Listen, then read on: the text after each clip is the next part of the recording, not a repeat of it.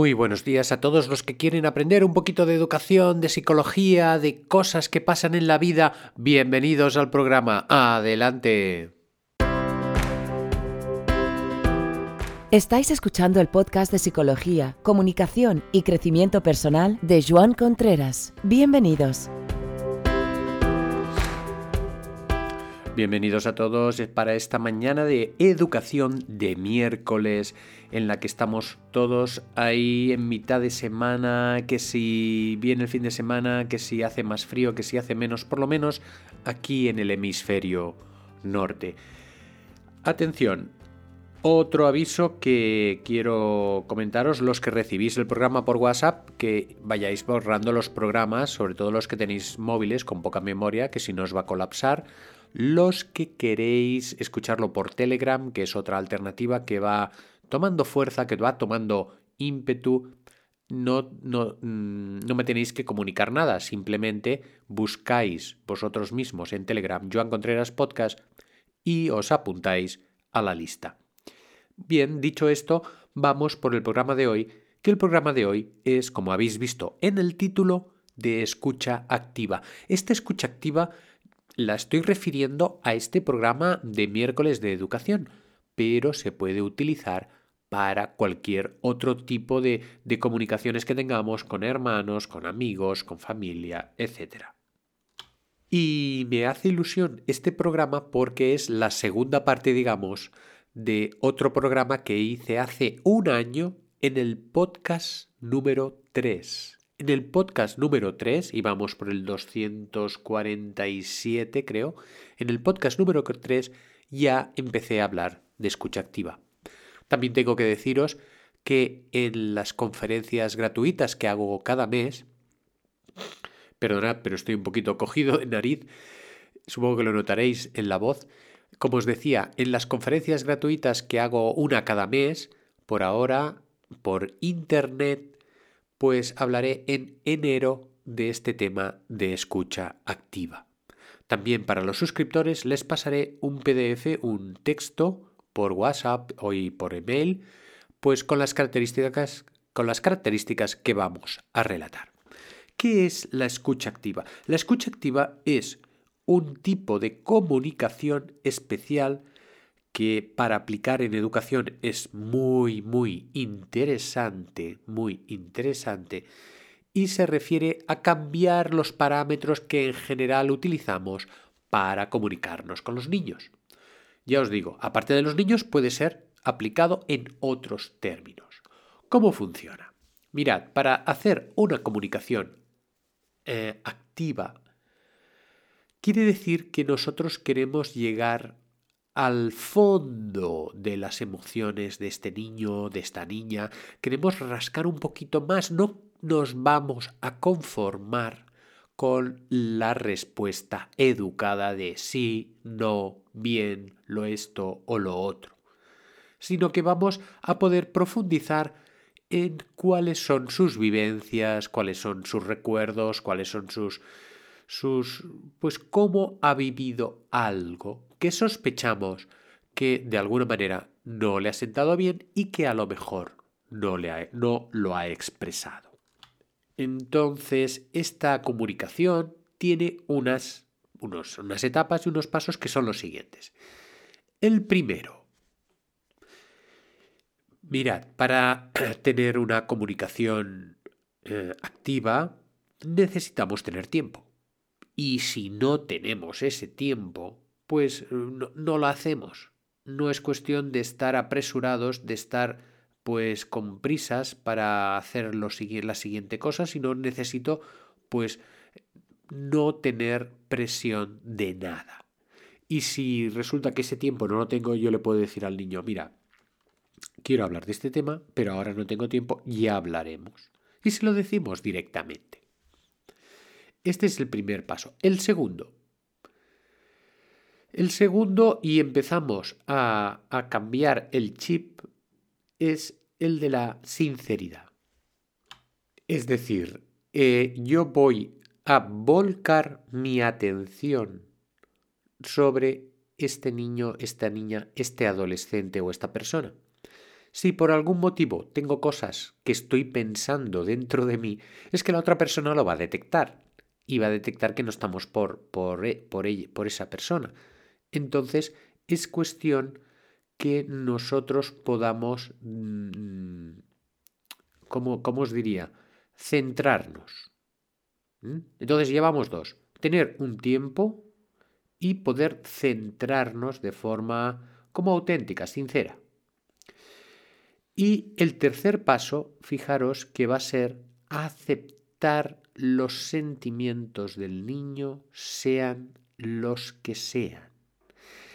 Y aquí ya empezamos a hacer grandes cambios de la comunicación habitual que podemos tener, porque generalmente a un niño le decimos, eh, bueno, ¿y eh, qué ha pasado? No, que resulta que mi hermana esto y lo otro y le he pegado.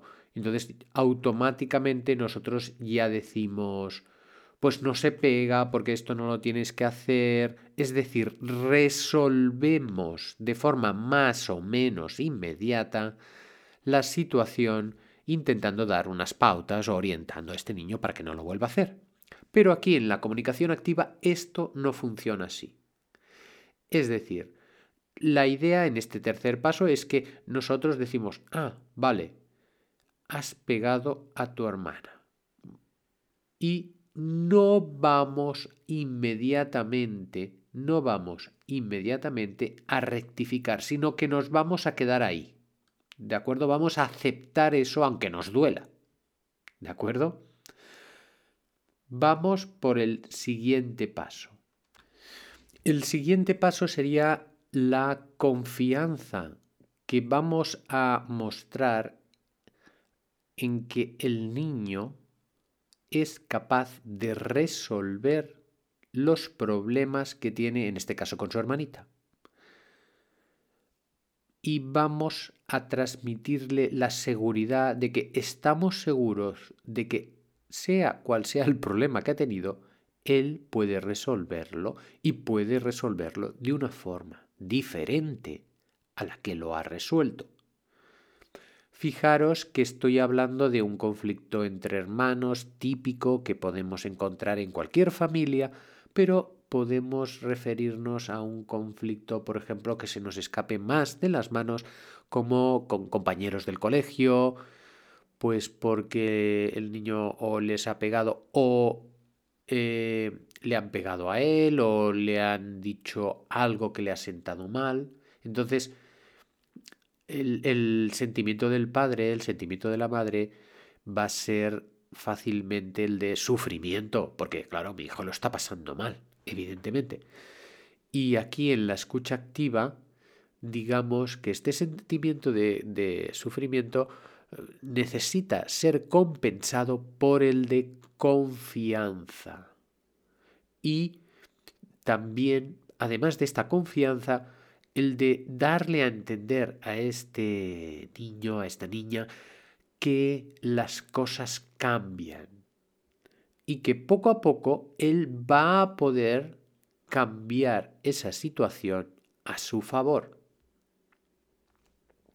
Para aquí, aquí hay, aquí hay también otro, otro tema, ya os digo, lo de la escucha activa es muy bonito, pero no es fácil tampoco de aplicar, porque ya llevo tres o cuatro o cinco características y, esto en la conferencia de enero, ya os digo, os lo explicaré más tranquilamente. Incluso no descarto programar algún taller educativo para padres que estén interesados, o ya sea por internet o ya sea por, por en vivo, para poder hacer estos pasos, trabajarlos, teatralizarlos también, para que no nos pille el toro y, en situaciones podamos aplicarlos. ¿eh?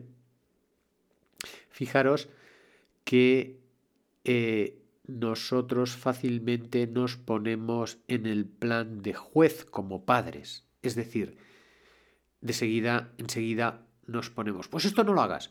O ¿por qué te han hecho esto? Tienes que revelarte.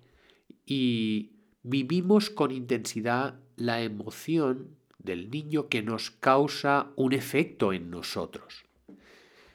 Esto nos pone en una situación de, de ordeno y mando, por decirlo de alguna manera, de una situación de superioridad. y, y animamos a nuestro hijo nuestra hija a que cambie de una forma más o menos inmediata. El niño no quiere tanto que le digamos lo que tiene que hacer, sino que lo que necesitamos es transmitirle apoyo, que se sienta apoyado por nosotros más que criticado. Y aquí es uno de los puntos claves en los que cuando hay conflictos con niños a veces caemos, que el niño requiere eh, situación de confianza, situación de, ya sabe lo que tiene que hacer y lo que no, en la mayoría de las veces. Pero si no lo ha hecho, pues ha sido porque está forjando su carácter, está aprendiendo, tiene que ir pues lidiando con la vida, ¿verdad? Porque en realidad lo que estamos haciendo es lidiar con la vida, es manejarnos en este cúmulo de emociones que podemos sentir pues a lo largo de la semana. Aquí hay un último un último consejo, ya os digo, es toda una técnica muy bonita para aplicar cuando la tienes. Y, y, un último consejo es el de la empatía. El de la empatía es ponerse en el lugar del niño y darle una reflexión del tipo, ah, vale, hombre, si a mí me hubiera pasado lo mismo, quizás de pequeño yo también le hubiera empujado a mi hermana o le hubiera me hubiera callado cuando me hubieran hecho eso o a mí me habría pasado lo mismo. Con esta frase estamos acabando de redondear esta escucha activa, estamos pues haciendo que el niño nos mire con una mirada de desahogo, con una mirada de que la culpa no se lo está comiendo, sino que se siente como uno más, porque su papá o su mamá le ha pasado lo mismo. Y aquí, perdón, no tenemos, no tenemos una vía, sino que tenemos una autopista, una autopista para llegar mejor a sus sentimientos. Necesitamos estar, em, necesitamos estar ahí, necesitamos en esos momentos que son complicados porque hay un tema que hay que resolver, no lo puedes dejar pasar, no, no, e, es algo pues importante. Mostrar esa pequeña fascinación por aquello que nos duele, que nos está explicando el niño y que nos gustaría como padres ahí ya, fuera, lejos. Pero ya os digo, la idea no es tanto cortar o recortar, sino entender, sintonizar. Ah, sí, ah, vale. ¿Y por qué has empujado tan fuerte a tu hermana? ¿Mm?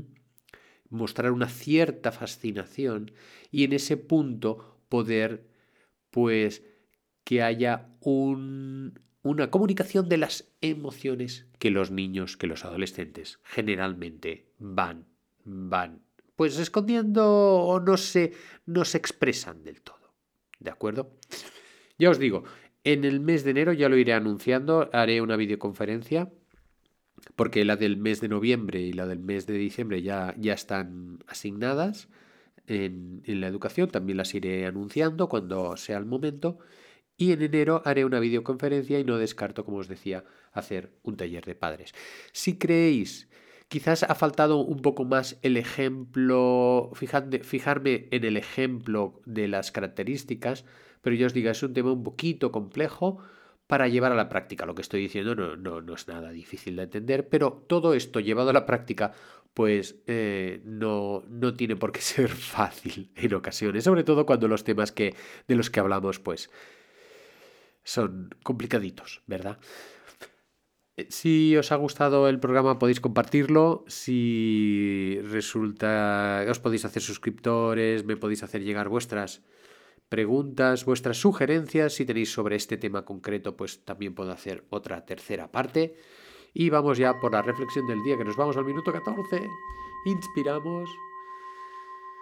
Tomamos aire. Lo dejamos ir.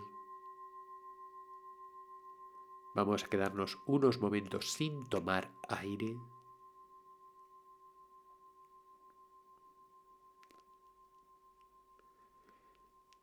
Y vamos a agradecer todo lo que sentimos y todo lo que vivimos cada día.